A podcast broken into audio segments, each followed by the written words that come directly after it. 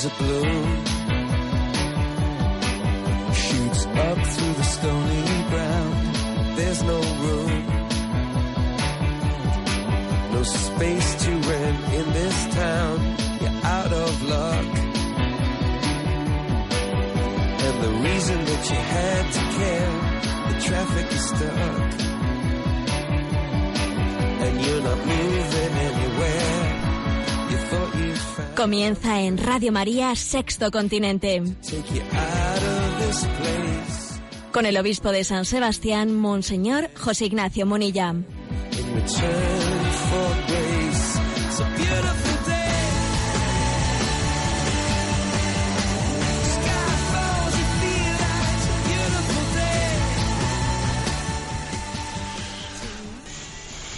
Un cordial saludo a todos los oyentes de Radio María. Un día más, con la gracia del Señor, nos disponemos a realizar este programa llamado Sexto Continente, que lunes y viernes de 8 a 9 de la mañana realizamos en directo en Radio María España, aunque sabemos también que muchos oyentes pues lo escuchan desde otros lugares o desde eh, también la propia España, pues tanto en el podcast de Radio María como en el canal de iVox que lleva el nombre Sexto Continente, donde quedan los programas a vuestra disposición. Bueno, sabéis que este programa también tiene una interacción con vosotros a través de las cuentas de, de las redes sociales, de Twitter, de Facebook, de Instagram, y quiero comenzar el programa de hoy comentando dos mensajes enviados ayer y antes de ayer que han tenido pues una especial incidencia. Yo creo que, las- que la incidencia ha sido por el hecho de que tienen obviamente pues eco en la situación de nuestra vida. Ahora mismo comienza un día, muchos de vosotros estaréis con mucho, con problemas entre manos, estaréis o estaremos. ¿eh? A veces uno siente pues un peso tremendo en las cosas que tiene que abordar, siente una impotencia, tiene una preocupación y quizás es bueno que escuche Dios existe y no eres tú. Relájate. ¿Eh? Bueno, este mensaje lo envié antes de ayer a las redes y bueno, me ha llamado la atención, ¿no? Su especial incidencia. A ver, Dios existe y no eres tú. Relájate. Son dos afirmaciones o tres, ¿eh? que yo creo que cada una tiene su propia consistencia. En medio de nuestros problemas, en medio eh, de ese jeroglífico en el que a veces se, se convierte nuestra vida, recuerda, primero, Dios existe y Él tiene una sabiduría eterna y Él tiene un designio para tu vida que te irá revelando poco a poco. Lo irás conociendo en la medida en que Él te lo vaya mostrando. Dios existe, tu, tu vida está en sus manos y no caminas solo. ¿eh? Primero, Dios existe. Acto de confianza en Dios. Segundo, y no eres tú. Te voy a dar una buena noticia. No eres Dios. No cargas tú con esa responsabilidad. No. ¿Te piensas que tienes tú que solucionarlo todo? Pues no. Igual te piensas tú, ¿no? Obispo, o que tú tienes, pues no. ¿Te piensas que tú eres el salvador del mundo? Pues no, tú no eres Dios. ¿Eh? Todos somos instrumentos de Dios.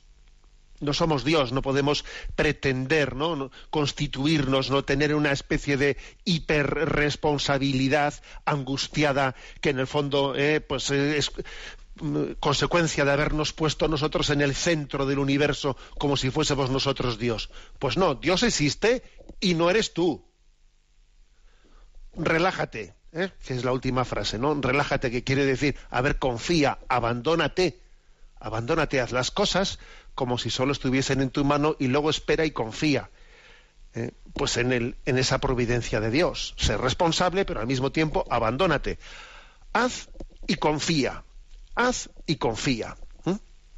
Bueno, por eso me ha llamado la atención, ¿no? El hecho de que este mensaje de pocas palabras así incisivo, pues haya tenido esa especial incidencia. Dios existe y no eres tú. Relájate. ¿eh?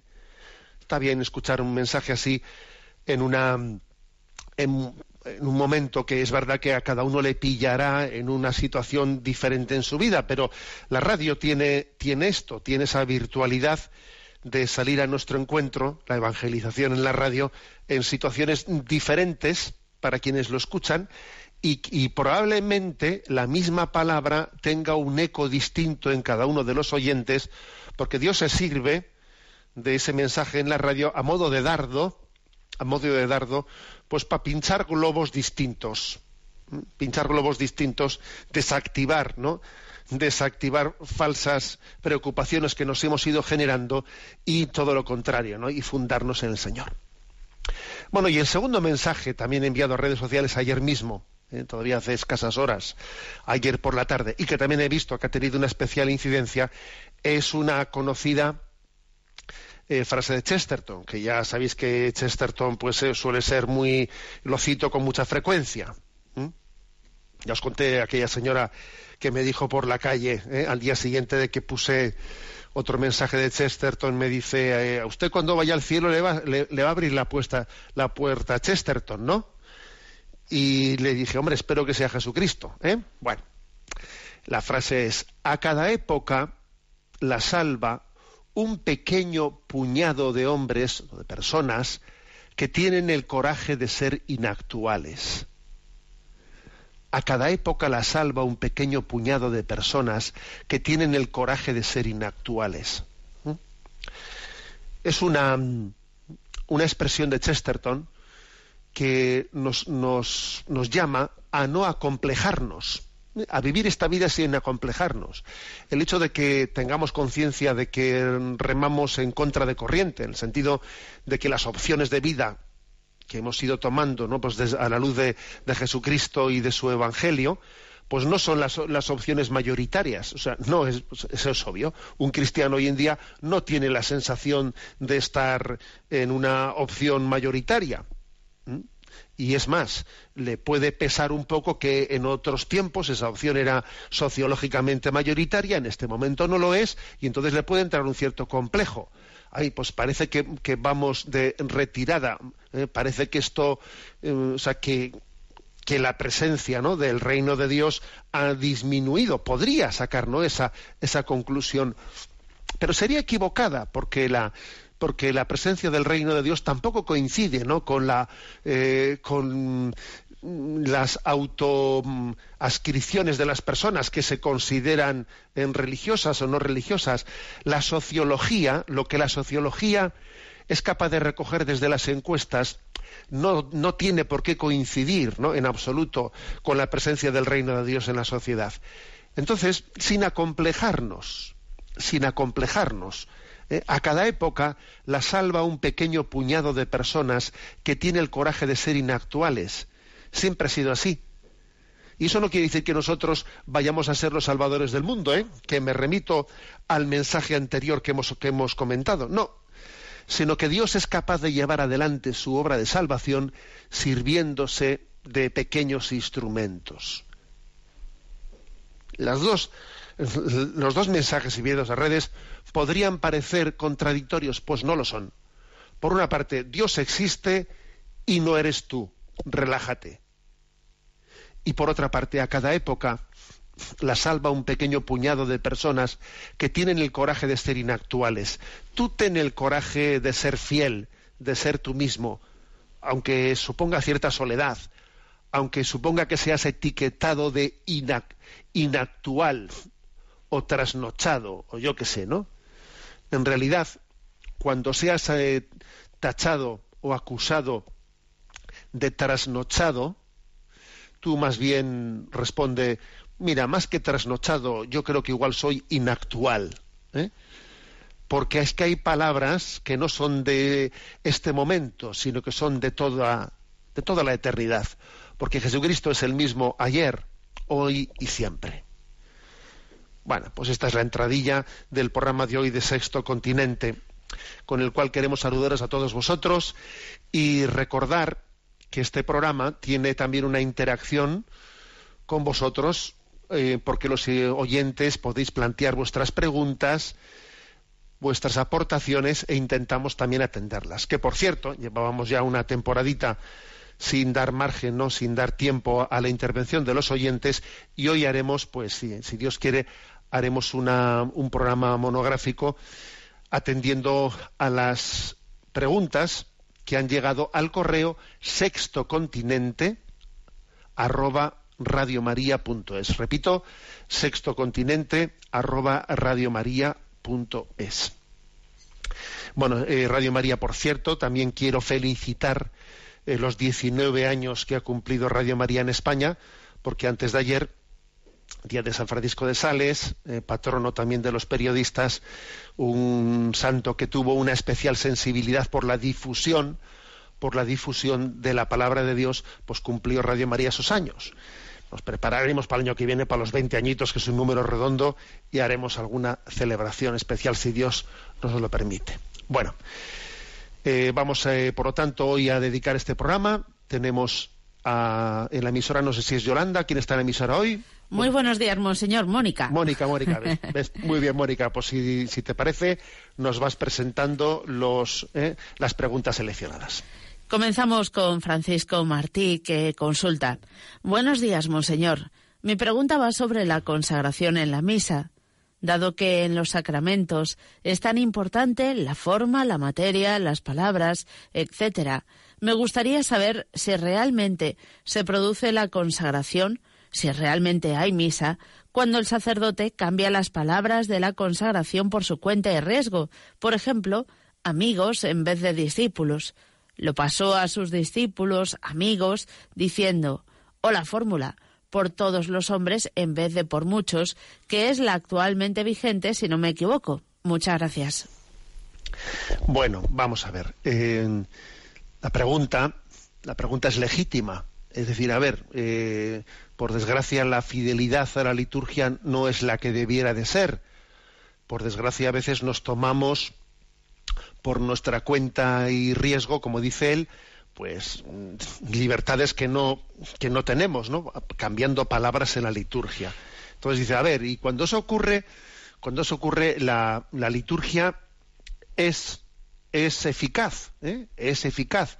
O sea, en ella, en ella está aconteciendo lo que ese sacramento nos, eh, nos promete, es decir, la presencia real de Cristo en la Eucaristía a ver, aquí hay dos cosas, ¿no? Una cosa es que una cosa sea ilícita y otra cosa es que sea inválida. ¿eh? Puedes, por supuesto que no es lícito el que un sacerdote por su cuenta y riesgo cambie palabras de la fórmula de la consagración, no es lícito. Ahora, de ahí a que no sea inválido, a que no se haya producido la consagración, hay un salto grande. ¿eh? Entonces, ¿qué es lo, es lo que lo más prudente que, nos cabe pensar. Hay un principio, ¿eh? un principio clásico eh, en la teología de la Iglesia que se llama suplet ecclesia. Suplet ecclesia, la Iglesia suple. Es un principio que está recogido en el derecho canónico. Está recogido en el canon 144 del derecho canónico, ¿no?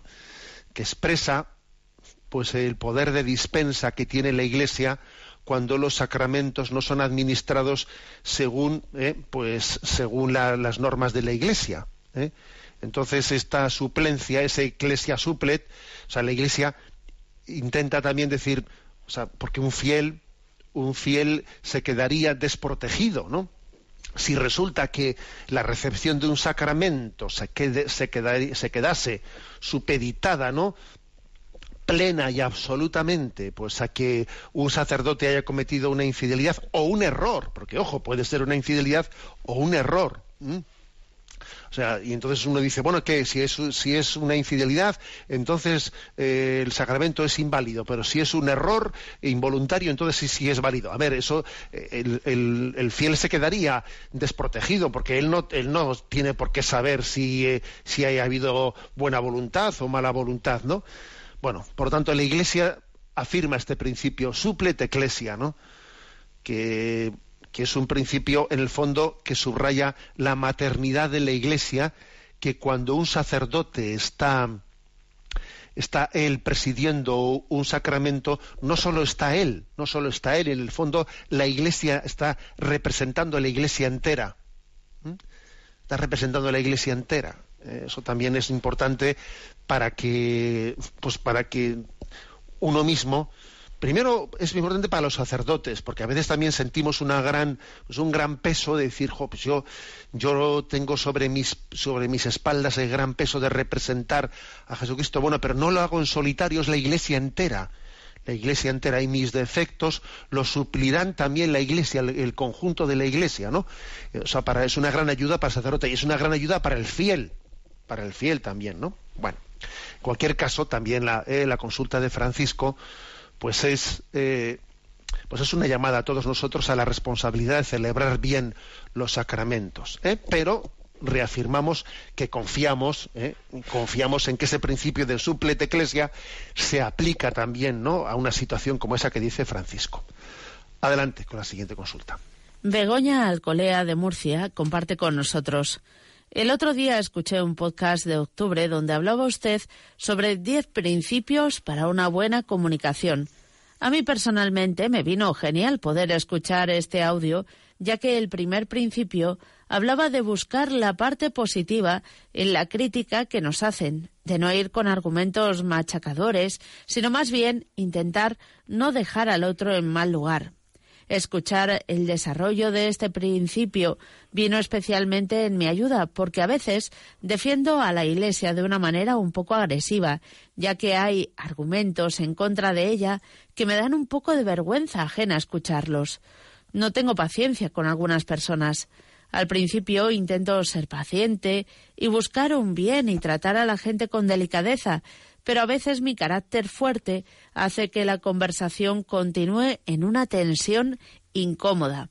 Hablaba usted de sacar los valores detrás de la crítica de la otra persona y hacérselos ver. He intentado imaginarme cómo sería hacer esto en una conversación de este tipo y no logro comprender cómo sería. ¿Podría poner un ejemplo y explicarlo de otra manera? Muchísimas gracias por su programa. Bueno, si ese programa al que se refiere el oyente fue el 30 de noviembre, ¿eh? fue el 30 de noviembre, pasado. ¿eh? Eh, tenía como título, le pusimos como título a la hora de archivarlo, 10 principios para una buena comunicación. Bueno, la verdad es que los argumentos que desarrollé en ese programa, que están también publicados en la web de Arguments, 10 eh, principios de Catholic Voice para una buena comunicación, es, mm, eso está muy recogido, muy bien recogido en un libro, en un libro que se titula Cómo defender la fe sin levantar la voz. ¿Eh? Cómo defender la fe sin levantar la voz. Un libro que quizás es especialmente interesante pues para, para personas pues, que se plantean el tema de la comunicación, etcétera, etcétera. ¿eh? Vamos a ver, en ese libro de cómo defender la fe sin levantar la voz se ponen muchos ejemplos concretos. ¿eh? se eligen diez temas, si no me equivoco, diez temas así más candentes de la polémica, la polémica en los medios de comunicación sobre que suele ser recurrentes, ¿no? Los típicos, pues eso, eh, temas sobre, sobre la vida de la Iglesia y entonces se plantea a ver cómo abordar esto, cómo abordar lo otro, ¿no? Por ejemplo, frente a los planteamientos, mm, a las acusaciones del feminismo contra la Iglesia. ¿eh? cuando se plantea el tema, ay, ¿por qué está? Porque eh, la Iglesia ha sido defensora del, machismo y la Iglesia es la causa del machismo y tal, tal, tal, ¿no? Cuando se vienen con ese tipo de, planteamientos. ¿Cuál sería, quizás, no, la actitud más prudente, o sea, más adecuada, más, digamos, efectiva a la hora de, responder a ese tipo de, ¿eh? de ataques del feminismo? Bueno, primero, comenzar diciendo, pues en vez de en vez de cuando se hace una crítica de negar eh, totalmente todo y no reconocer nada de lo que han dicho, sino que machacarle directamente al que ha hablado, bueno, comenzar diciendo que, a ver, que en efecto, que toda discriminación es injusta, ¿eh? Y que por supuesto, ¿no? Pues que nosotros pues, nos, nos, adherimos al principio de que toda violencia y abuso eh, de del hombre sobre la mujer pues es absolutamente contraria ¿eh? contraria al, a justicia y al orden de la caridad y a la propia y a la propia revelación que la Sagrada Escritura nos, nos muestra, ¿no? Y también te podíamos decir, podríamos comenzar reconociendo que es cierto que ha ocurrido que en la historia a veces se ha recurrido, ¿no? Se ha recurrido al argumento religioso se ha manipulado la religiosidad cuando se ha recurrido al argumento religioso para, justificar una autoridad despótica. ¿eh? Pues eso, pues eh, Dios da la autoridad eh, al varón, luego yo aquí tengo, me siento con derecho de... es cierto que se ha podido en muchos contextos, etcétera, recurrir al abuso de la interpretación, de la interpretación de la manipulación ¿no? del, principio, del principio religioso para justificar ¿no? una autoridad despótica machista. Pues, ahora, obviamente, eso ha podido ocurrir, pero eso es un abuso interpretativo, es un abuso interpretativo porque lo cierto es que Jesús dijo, Jesús dijo, por ejemplo, puso en el mismo lugar ¿no? la dignidad del hombre y la mujer, pues cuando dijo, y si, y si un hombre y si una mujer se divorcia de su marido, se casa con otro, comete adulterio. Y si un hombre se divorcia de su mujer y se casa con otro, comete adulterio. Es decir, que puso exactamente al mismo nivel eh, los derechos y deberes del hombre y la mujer en su, en su deber de respetar la unión matrimonial. ¿eh? Les puso en el mismo nivel. Entonces, yo creo que a la hora de cómo responder ¿no? a este tipo de ataques, que es lo que hay que comenzar por diciendo, oye, en dentro de ese ataque tuyo yo hay algo, yo hay unos valores, unos valores que entiendo que yo comparto. Yo comparto también el valor, el valor de, de la igual dignidad del hombre y la mujer. Es más, te voy a decir una cosa, yo reivindicaría un sano feminismo, un sano feminismo, es decir, de una emancipación de un machismo decadente, ¿no? Pero ahora bien, yo lo que haría sería, al mismo tiempo que defiendo, ¿no? Que, defiendo esa igual dignidad, también yo defiendo una identidad diferenciada. Yo también defiendo la feminidad, o sea, el ser mujer, el que entre el hombre y la mujer existen nuestras diferencias. Sí a la igual dignidad entre el hombre y la mujer. No no a esa especie de igualitarismo que no que pretende no diferenciar lo que es la feminidad de la masculinidad porque la igualdad no puede ser hacer un marimacho o un hombre afeminado esa no puede ser la igualdad que es lo que está aconteciendo con la ideología de género con este unisex que, que no es decir yo creo que que este tendría que ser un poco la forma de razonamiento ver qué valor hay de verdad, ¿eh? reconocerlo, entender que también en la historia ha podido haber em, situaciones concretas en las que se ha, se ha abusado de la malinterpretación del hecho religioso para ello, ¿eh? Para ello, pero que obviamente eso es una manipulación y que el sentido religioso es este. Pero ojo, diciendo, aunque tú tienes un valor, en la igualdad dignidad tú tienes un riesgo en confundir igualdad con igualitarismo, porque, porque es una una pobreza tanto para el hombre como para la mujer, pues el, confundir igualdad con igualitarismo y hacer una imagen, pues eso, de mujer marimacho o de hombre afeminado. Pues no. ¿eh? O sea, que este sería un poco, digamos, el, la forma de, de argumentar. Por ejemplo, si, se habla de otro tema, he hablado del tema del feminismo, otro tema frecuente, se acusa, los obispos se meten donde no deben, porque los obispos han hecho una declaración sobre cualquier tema, ¿no? Los obispos que se queden en la sacristía, la iglesia que tiene que hablar y no sé qué, y... Entonces, pues de qué manera se aborda eh, así comunicativamente pues una, un ataque de este estilo pues por ejemplo hay que decir oye yo que conste que es cierto que la, en vez de directamente pues a una persona que hace un ataque así a la iglesia, ¿no? En vez de ir directamente pues al degüello con ella, pues decirle, oye, es cierto que la religión y la política tienen que tener una sana autonomía de independencia, ¿eh? O sea, no hay que mezclar la religión y la política. En eso yo estoy de acuerdo contigo. ¿eh? Porque, ¿Por qué se meten los obispos donde no deben? Un momento. A ver, yo en principio, yo, yo soy de los que de los que eh, a mí se me ha enseñado ¿eh? dentro del cristianismo que a Dios lo que es de Dios y al César lo que es del César. ¿eh? Y es más, el cristianismo, a diferencia de otras religiones, reconoce esa separación de lo religioso y el mundo civil lo reconoce. Y es más, en la historia ha habido injerencias que han sido pues muy pues cuando la historia ha habido esa mezcla indebida de religión y política, la verdad es que ha sido un desastre. Ojo que ha habido injerencias por ambas partes, ¿eh? ha habido injerencias por ambas partes. La Iglesia metiéndose en política o la política metiéndose en la Iglesia. La propia Iglesia, perdón, la propia historia demuestra que esas injerencias, cuando se produjeron, fueron negativas. Ahora, o sea que en esto yo estoy de acuerdo contigo en este principio, pero cuidado, cuidado con invocar ese, esa, esa distinguir entre la Iglesia y la política para negar el principio de libertad de expresión o de libertad religiosa. ¿eh?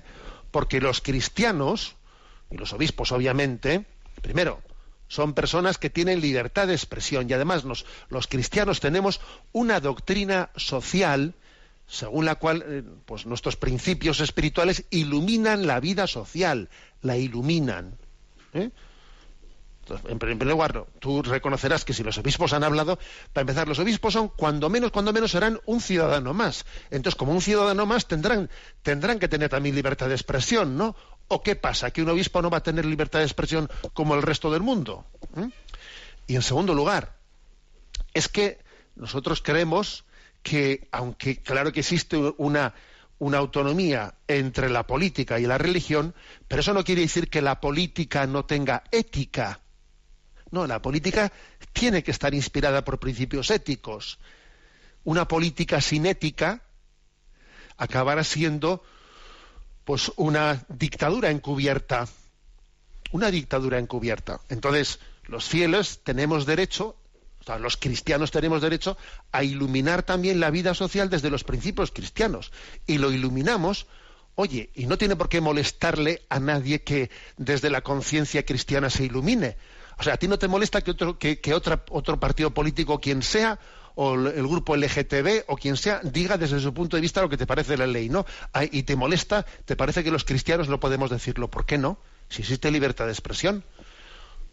Es decir, mm, he hecho una argumentación que, como veis, es una argumentación que comienza reconociendo que claro que los cristianos distinguimos el principio de que a Dios lo que es de Dios y al César lo que es del César, lo distinguimos, pero ojo, con eso no queremos ir al extremo contrario, que el extremo contrario sería el impedir que se pueda iluminar la vida social desde la conciencia cristiana que, o sea, que desde la conciencia cristiana se dé una palabra de discernimiento sobre la moralidad o inmoralidad de las leyes.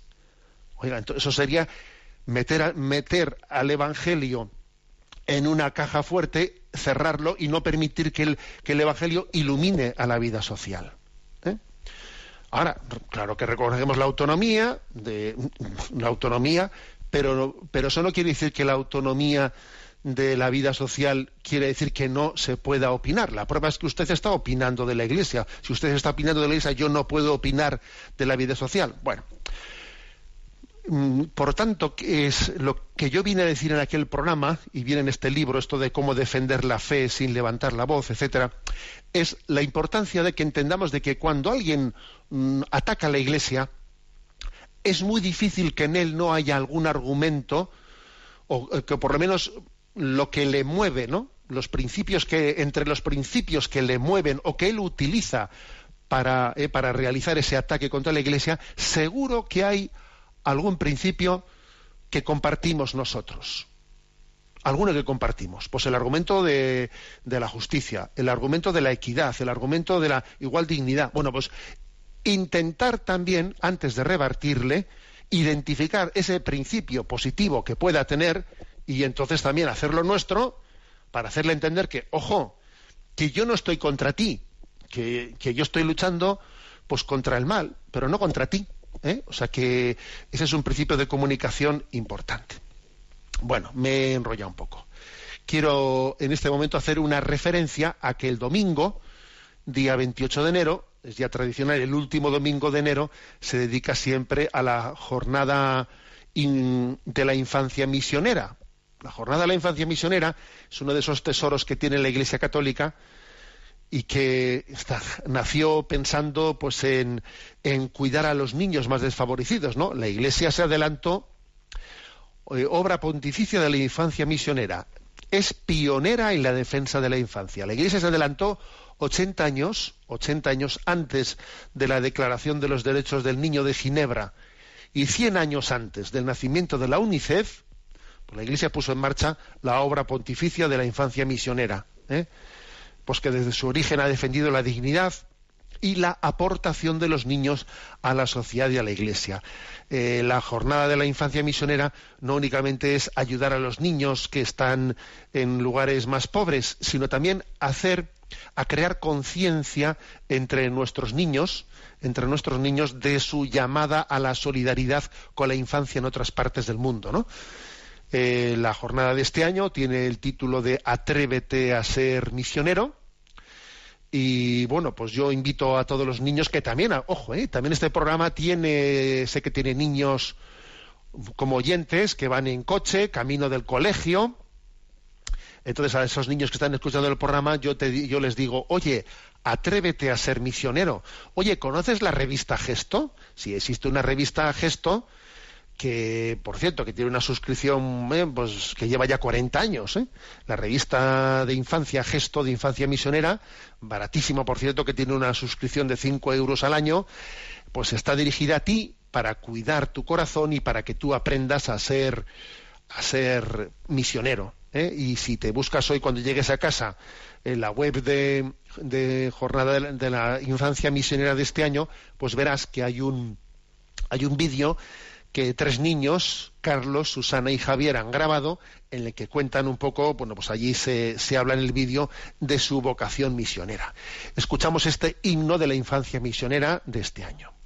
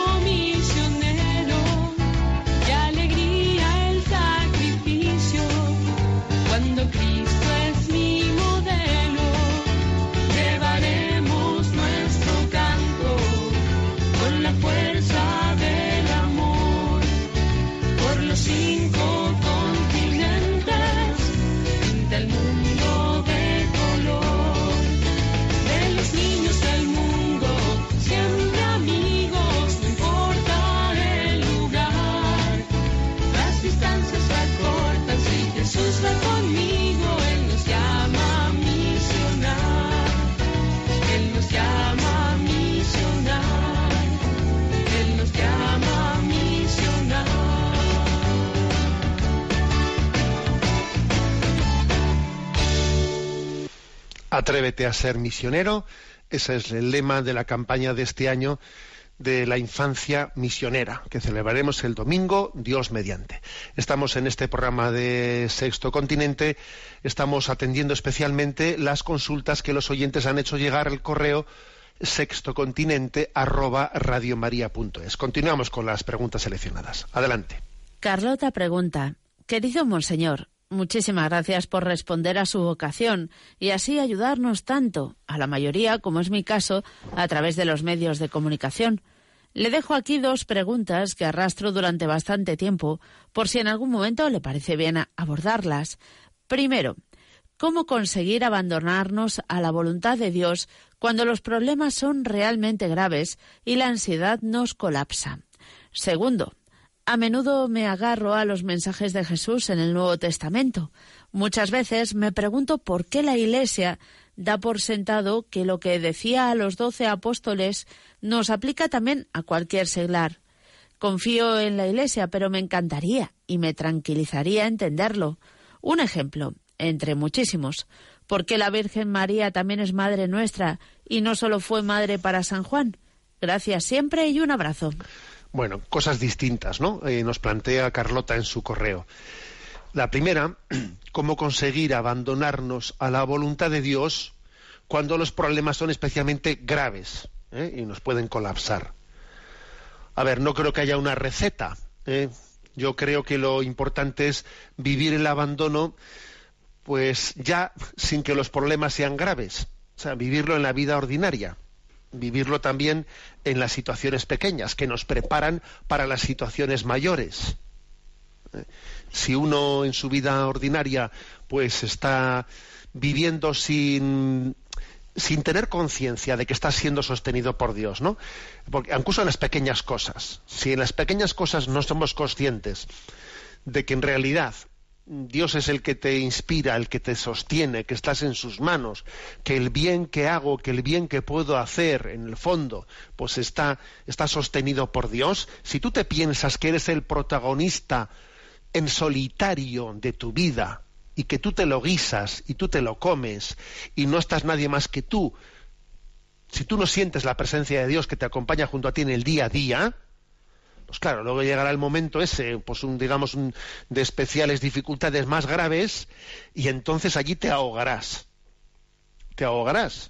Porque claro, como tú te has sentido cuando las cosas más o menos te iban bien, te pensabas que, que ibas solo y no te, y, no te sabías, no, no te reconocías como sostenido por Dios, llegado el momento de la prueba, pues entonces te, no te has acostumbrado a reconocer su presencia y allí te ahogarás porque tú solo no puedes. Tampoco podías antes tú solo, ¿eh? Tampoco podías. Pero claro, estaba siendo sostenido y no lo reconocías. Luego yo creo que la clave está en fomentar en nuestra vida el saber que en todo momento estamos sostenidos de la mano de Dios. En todo momento. ¿eh? Hay una oración que tu gracia, Señor, inspire, sostenga y acompañe mis obras, para que todo te tenga a ti como en su fuente y te tenga a ti como en su fin que tu gracia inspire, sostenga y acompañe todas mis obras.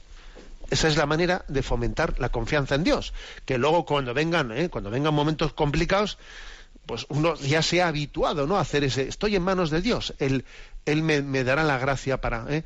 para bandearme en momentos difíciles. Bueno, la segunda consulta que hacía Carlota, que era completamente distinta, Dice, a ver, ¿acaso no puede ocurrir que hubo cosas que Jesús se la dijo solo a los apóstoles y luego la Iglesia se lo predica eh, a todo el mundo?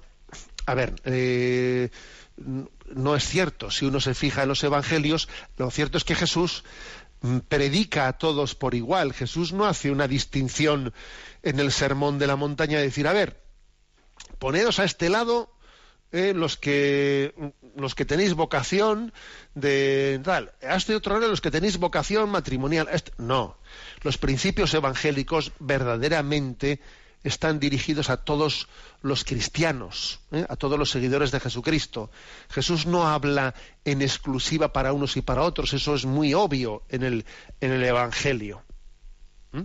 Los consejos evangélicos son para todos aunque es cierto que luego la aplicación de esos consejos evangélicos tendrá formas distintas, pues, eh, pues por ejemplo, ¿no? los consejos evangélicos que, que predica la Iglesia en Cuaresma son consejos, en el fondo responden a los tres votos de pobreza, castidad y obediencia. cuando la Iglesia predica limosna, ayuno y oración. Esos tres consejos, limosna, ayuno y oración, corresponden, son los consejos evangélicos de Jesús, solo que pues, en el estado religioso lo de limosna se vive desde la estricta pobreza. ¿eh? El ayuno se vive desde la castidad y la oración se vive desde la obediencia plena a la voluntad de Dios. O sea, es decir, que son los mismos consejos los que son para todos, solo que, según el estado de vida de cada uno, pues se pueden aplicar de, formas mm, diferentes, pero son los mismos consejos que brotan de la misma predicación de Jesucristo. ¿eh?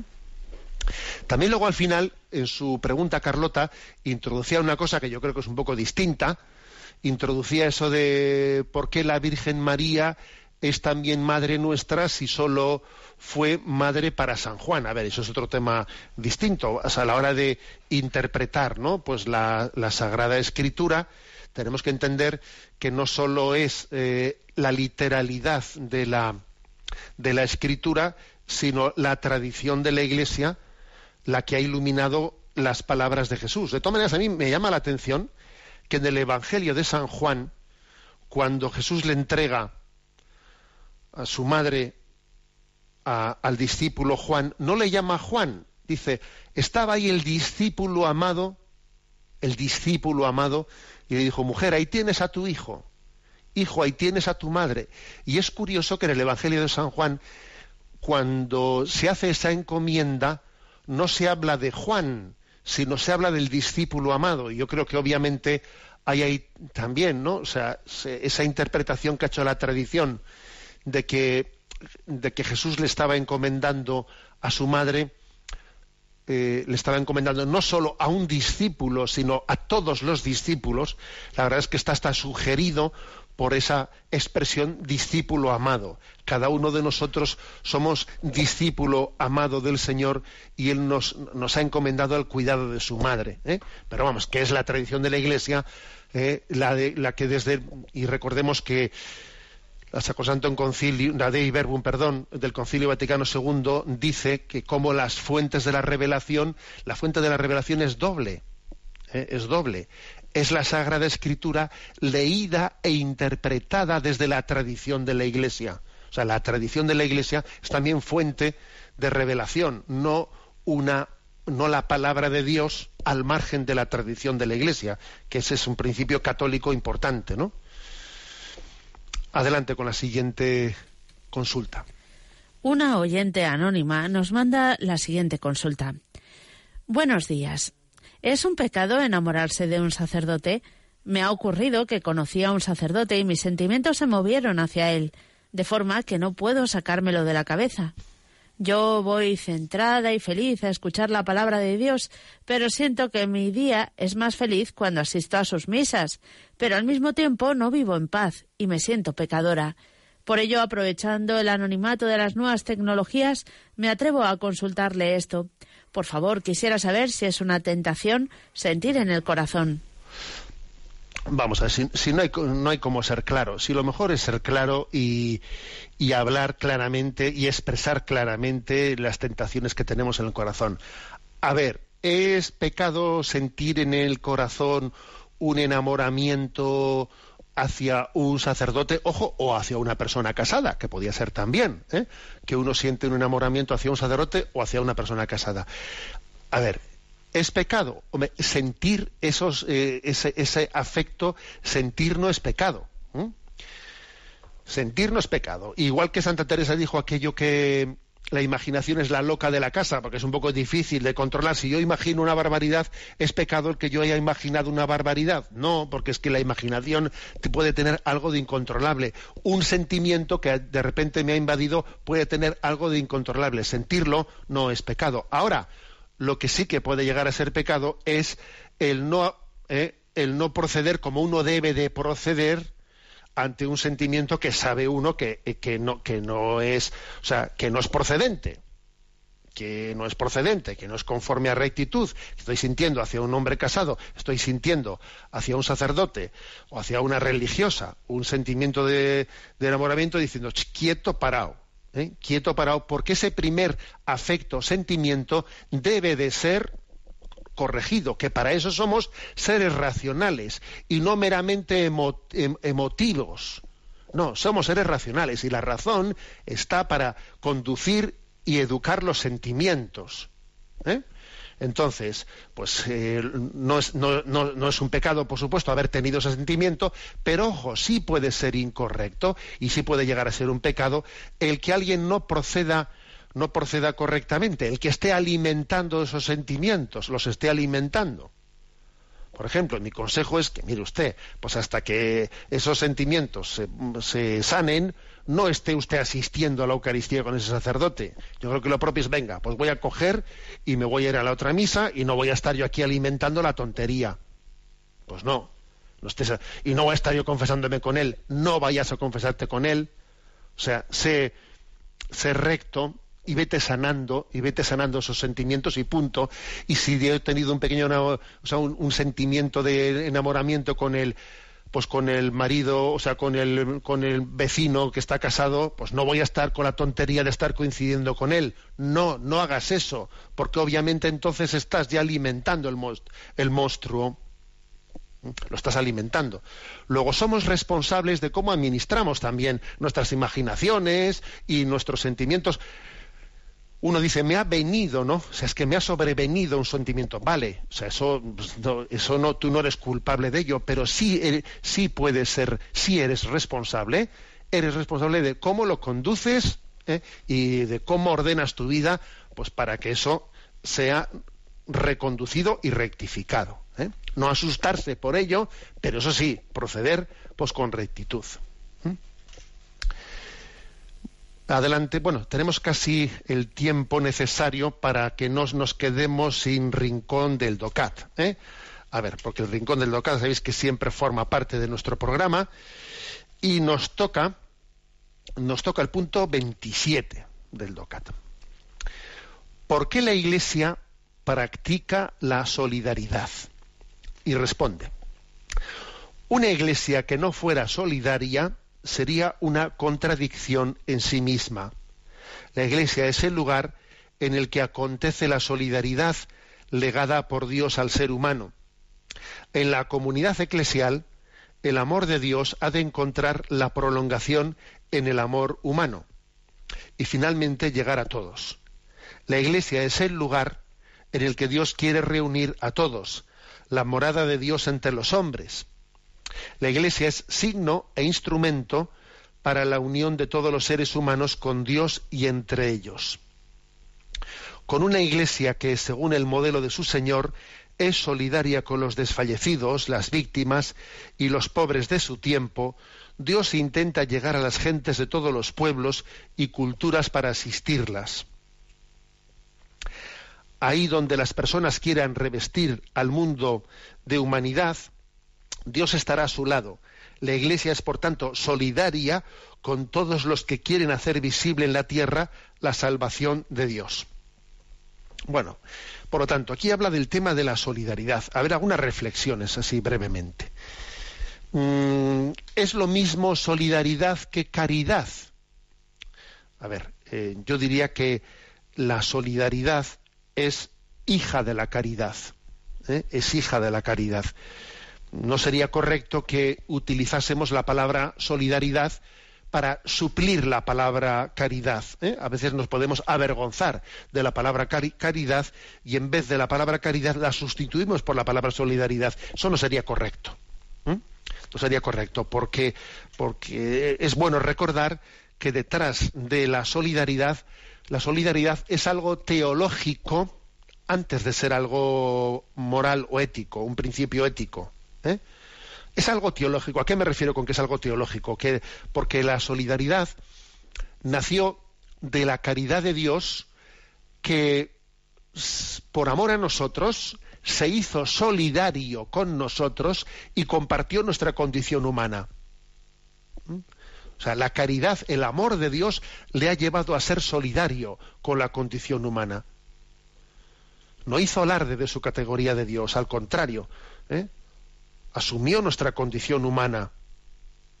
Y entonces Él ha querido conocer, ha querido experimentar nuestra debilidad y nuestra condición humana. O sea, Dios por caridad se ha hecho solidario. Solidario. Luego, eh, podríamos decir que la solidaridad es antes un hecho teológico antes de ser un principio moral. Porque si, si, no dijésemos esto, tendríamos el riesgo de caer en un moralismo. Ojo, que existe también el moralismo, el moralismo social, igual que existe el moralismo de, en, materia del sexto mandamiento, el moralismo de que eh, si a ver si el, vestido me tapa o no me tapa, me llega hasta la rodilla o me llega hasta el tobillo, me llega hasta no sé qué sitio y se puede caer en una especie de moralismos, de casuísticas del sexto mandamiento con el tema de la pureza. Ojo, también se puede caer en el moralismo, el moralismo cuando se habla de solidaridad y de justicia social eh, para con el prójimo sin haber sin haberlo fundado sin haberlo fundado en el principio teológico de que nosotros estamos llamados a la solidaridad entre nosotros porque Dios, por su misericordia, ha sido solidario, solidario con nosotros. Bueno, entonces digamos que la Iglesia, dice este punto, es lugar de solidaridad, eh, signo e instrumento de solidaridad ante el mundo. Es un lugar de solidaridad porque en la Iglesia Dios se ha unido con el hombre y todos somos iguales ante los ojos de Dios. ¿eh? En la Iglesia todos compartimos la común condición de hijos de Dios. ¿eh? Y el Papa, fijaros bien, y el Papa tiene la misma dignidad que tú, no, menos y no más, eh, como hijo de Dios. en la Iglesia existe esa solidaridad entre todos nosotros. Y la Iglesia es signo, instrumento de solidaridad ante el mundo y que es capaz de reconocer en todo el mundo, en todos los seres humanos, es capaz de, especialmente en los desfallecidos, dice aquí, víctimas y pobres de cada tiempo, la común dignidad de los hijos de Dios, con los cuales estamos llamados a ser solidarios. De manera que en la Iglesia, en la Iglesia se, se vive ese ministerio de la consolación al cual estamos llamados. Sí, existe un ministerio de la consolación. La palabra consolación puede ser mal interpretada. ¿Qué es que el que no se consuela es porque no quiere, ¿no? O sea, la consolación es pues algo meramente eh, afectivo, pero no efectivo. No, la consolación, la verdadera consolación, es que también el mundo necesita afectos, ¿eh? O sea, es que también, es que también la gente necesita sentir cariño, cariño. ¿eh? La mayor pobreza es la ausencia de cariño. La consolación de la Iglesia de los nuestra no ante el mundo tiene que ser afectiva y efectiva obviamente. Afectiva y efectiva. Y entonces en ese sentido dice que nosotros somos signo e instrumento, o sea, estamos llamados a ser signo e instrumento de consolación, de solidaridad ante, ante el mundo. Y es una gran responsabilidad para todos nosotros el hecho de que, de que al actuar delante del mundo, estemos haciendo con los demás lo que Dios ha hecho con nosotros. Dios ha actuado así contigo. Haz tú también con el otro. Es la parábola evangélica. Dice, oye, yo a ti te he perdonado eh, toda esta deuda. Oye, si yo te, te perdono allí toda esta deuda, tú también tendrás que perdonar toda esta deuda con el otro, ¿no? O sea, tendrá que haber una, una, pues una, una lógica de solidaridad. ¿Cómo es posible que si Dios ha sido así de solidario con nosotros, con tu pobreza y pequeñez, tú sin embargo, ¿eh? bueno, tú sin embargo hagaslo, procedas de manera contraria. Bueno, pues por esto la Iglesia practica la solidaridad ¿eh? y la pone en el centro de nuestra vida, porque Dios ha actuado así con nosotros. Tenemos el tiempo cumplido y damos gracias a Dios ¿no? por haber podido también compartir un día más este programa de, de Sexto Continente. La bendición de Dios Todopoderoso, Padre, Hijo y Espíritu Santo, descienda sobre vosotros. Alabado sea Jesucristo.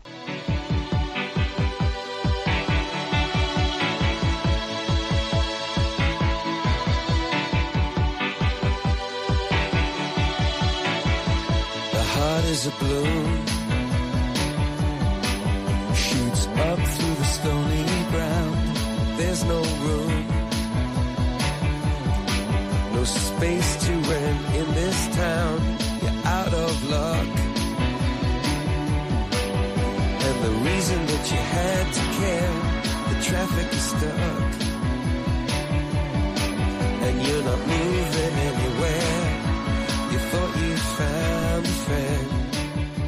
Escuchado en Radio María Sexto Continente, un programa dirigido por el obispo de San Sebastián, Monseñor José Ignacio Monilla.